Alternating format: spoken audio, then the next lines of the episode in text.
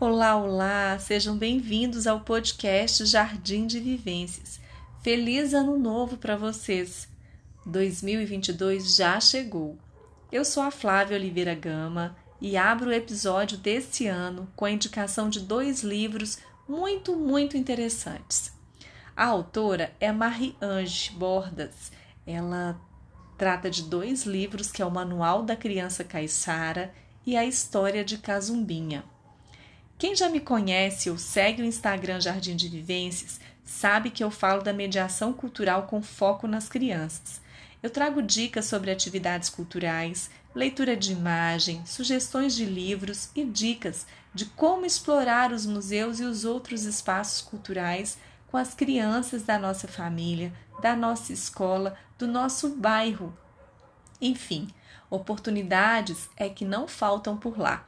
Então fique ligado, acione o sininho e vamos juntas. Bom, por que é que eu escolhi esses dois livros? Eles já estavam na minha mira.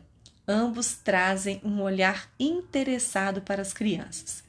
E como estamos em um período de férias, eu convidei meu filho Felipe para observar a cultura, o modo de ser, de fazer das crianças caiçaras, aquelas crianças que vivem perto do mar e também das crianças de uma comunidade quilombola no sertão da Bahia.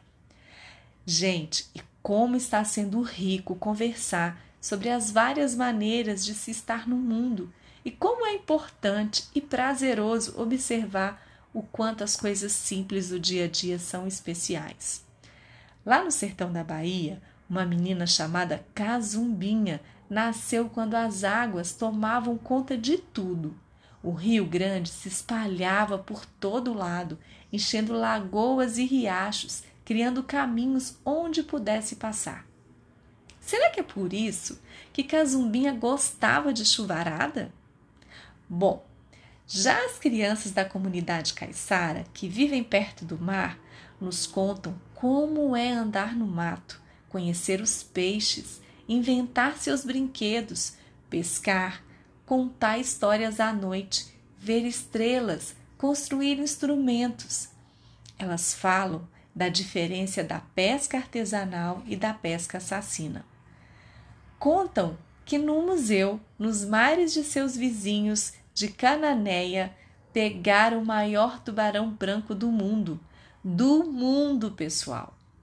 Eles afirmam que não é história de pescador, não. Quem visitar o Museu Municipal da cidade vai ver o bichão lá, empalhado. E o mais engraçado é que pegaram o tal tubarão sem querer, porque ele andava seguindo uma traineira através dos restos de peixes que os pescadores jogavam na água.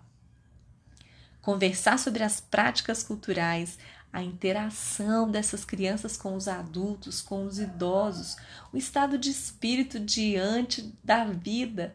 Crianças que tiveram livre acesso para contar suas histórias engraçadas, para falar dos seus medos e descobertas. Puxa, tem tantas coisas legais nesses livros. É bom dizer que nem todas as crianças caiçaras são iguais Cada comunidade tem um jeitinho especial de ser e de viver. Mas fica aqui uma dica para vocês nessas férias. Então, até mais, pessoal!